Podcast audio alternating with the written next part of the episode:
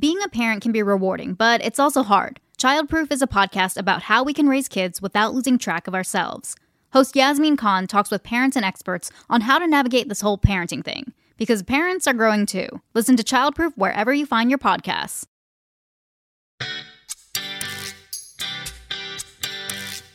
Hola, soy Ceci Singa, soy periodista y mamá de dos hijos. Y en este capítulo de Mamá Glam vamos a hablar de la lactancia y la vuelta al trabajo. Cuando te convertís en mamá, ves el trabajo como algo lejano, pero a medida que empiezan a correr los días y los meses, esa situación se va haciendo cada vez más cercana y aparecen dudas y miedos. ¿Puedo volver al trabajo y seguir amamantando? Hoy vamos a hablar de eso.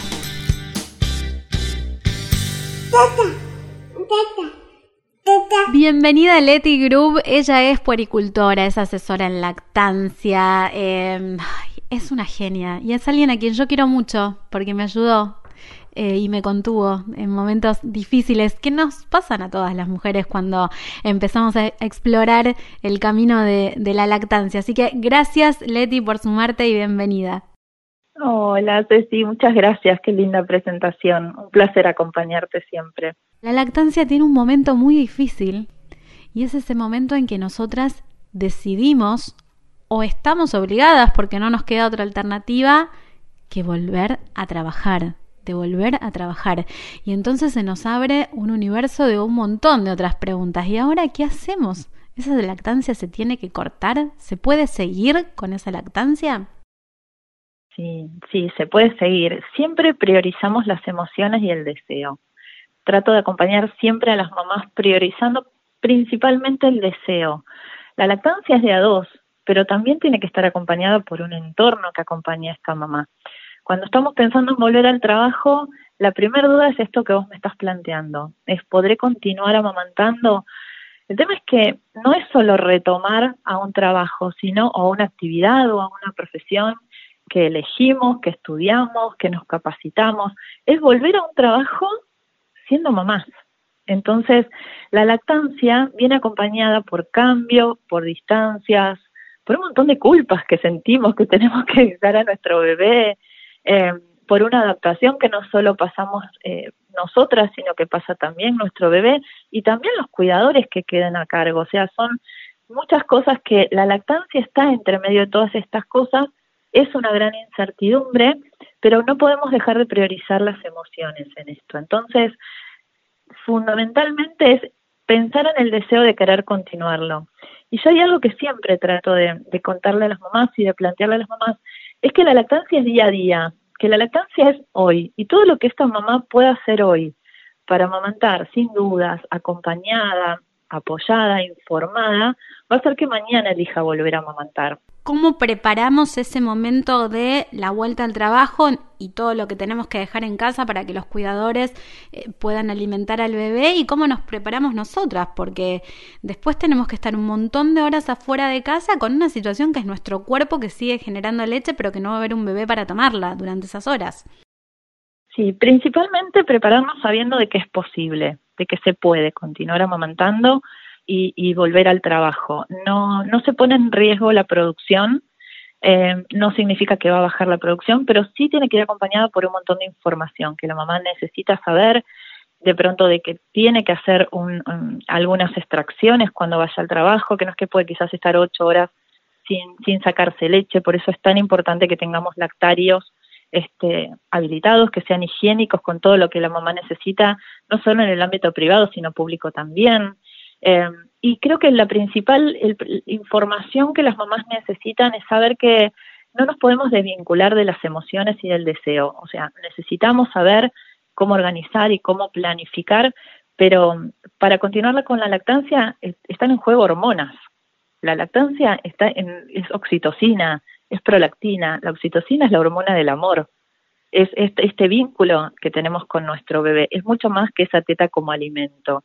Entonces, cuando tenemos el deseo de continuar amamantando, fundamentalmente es pensar que están en juego estas hormonas. La oxitocina, que es la hormona del amor, la que nos, hace elegir continuar amamantando, y la prolactina, que es la hormona que pone a nuestro cuerpo a producir leche.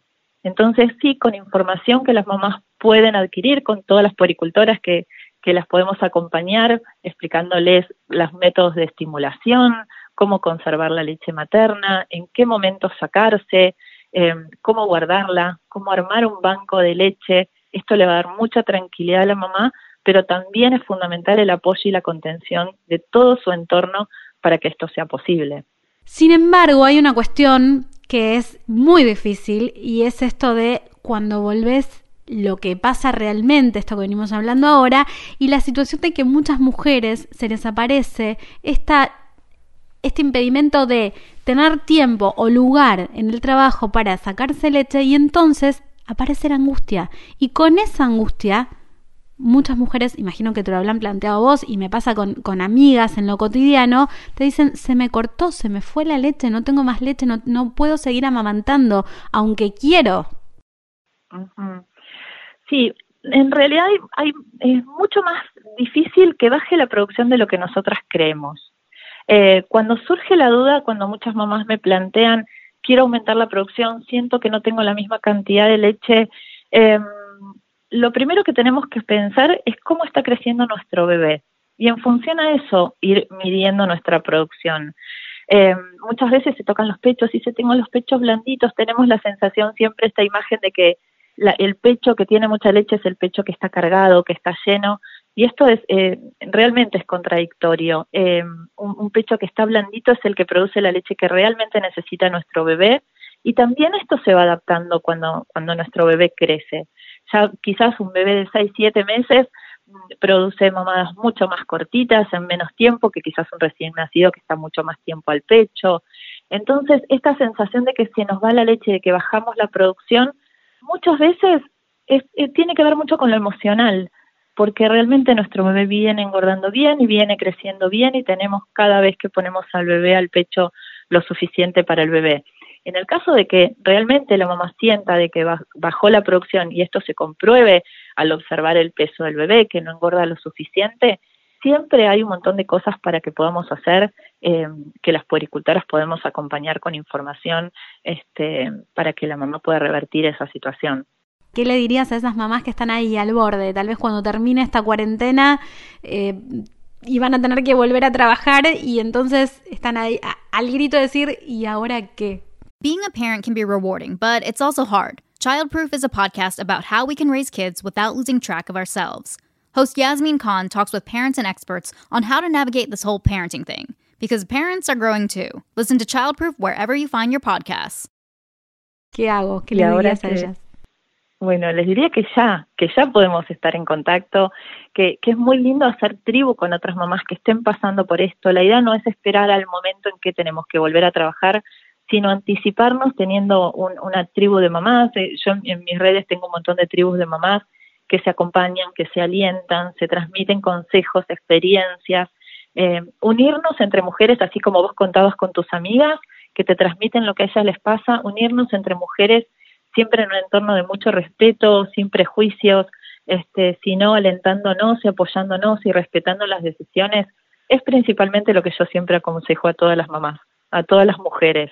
Así que la que ya sabe que quizás eh, cuando termine todo esto tiene que volver, yo le aconsejo desde hoy, eh, llenarse de información y desde hoy puede empezar a estimularse. La, verdad es que la primera experiencia quizás con un sacaleche es bastante frustrante, entonces eh, nosotras acompañamos con un montón de información para que esa mamá desde hoy, sabiendo que quizás de acá a 30 días más o menos o tenga que volver a trabajar, desde hoy puede empezar a estimularse y ya empezar en muy poquitos días a ver cambios requete positivos que la van a alentar y le van a dar mucha tranquilidad en el momento de volver al trabajo.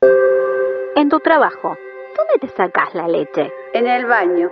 En la cocina. Cierro con llave y cruzo los dedos de que nadie toque la puerta. En mi empresa hace unos años hicieron una sala de lactancia. En el baño. En Argentina existe una ley donde las madres tienen una hora en total de su jornada laboral para amamantar a su hijo si es que existen guarderías en el lugar de trabajo o para hacer una extracción. La ley también establece que debe haber un sector limpio, cómodo y de uso exclusivo para que las mujeres en periodo de amamantamiento puedan extraer su leche y conservarla adecuadamente. Las empresas deben ofrecer lactarios para evitar enfermedades, tanto en el bebé como en la mamá. ¿Pero esto se cumple?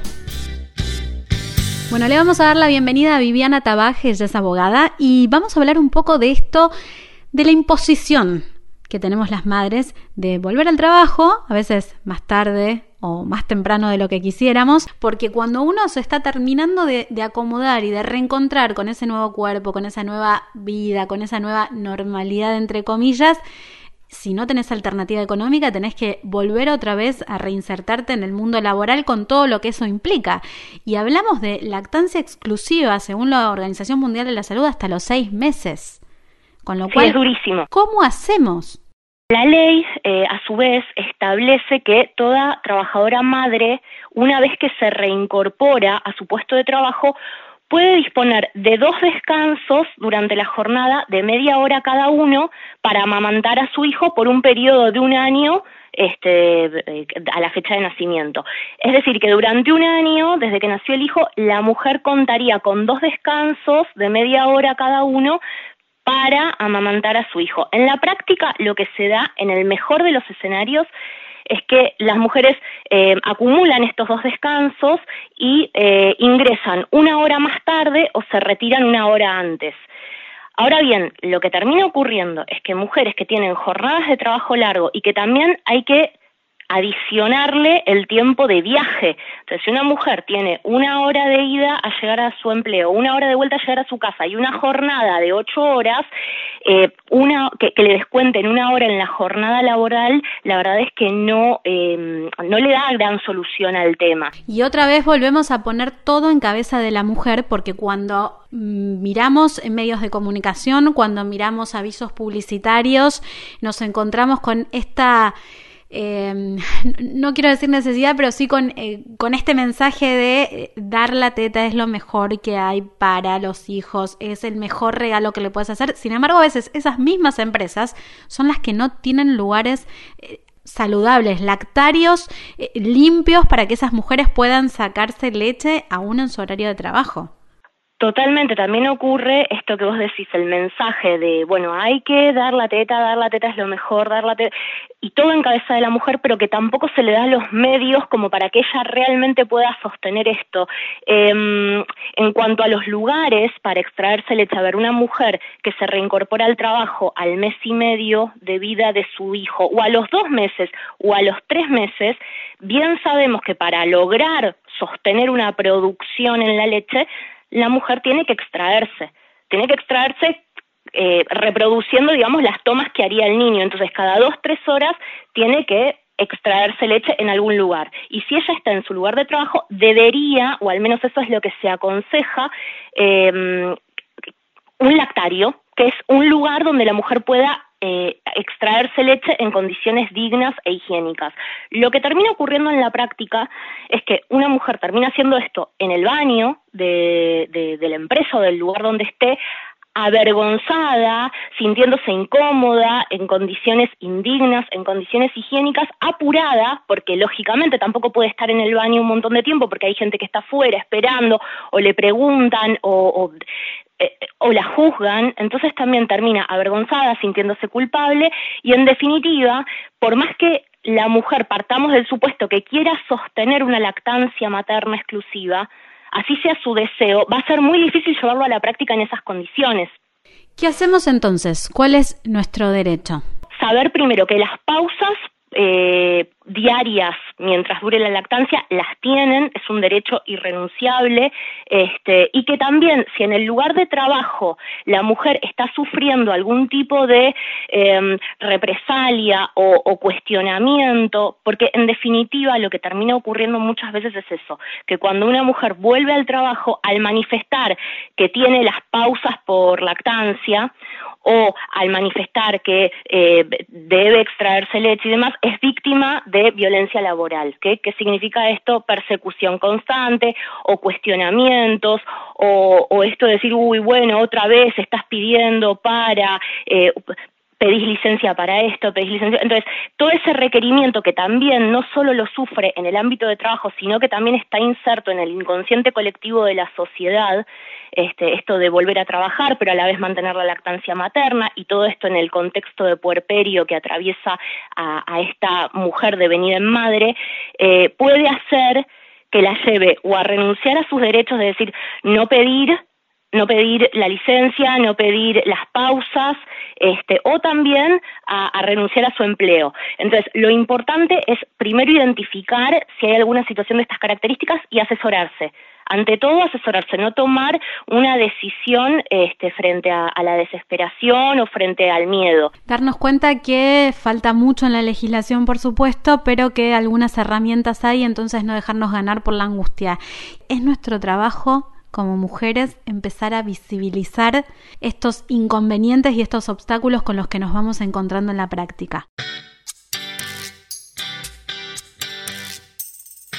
Gracias por escucharnos en un nuevo capítulo de Mama Glam.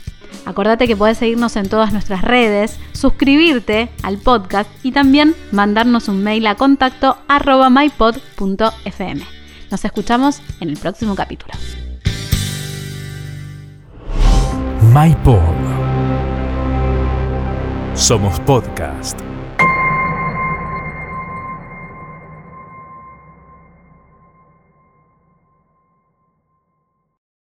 Hi, my name is Joe, and I'm a home decor overspender. Hi, Joe! I made a breakthrough. I found HomeSense. It's unreal. So many brand name sofas. I bought one. Oh, wow, really? It's okay. The prices so low. Lighting unexpected. Rugs handcrafted. Wall art eclectic. I go back like every week.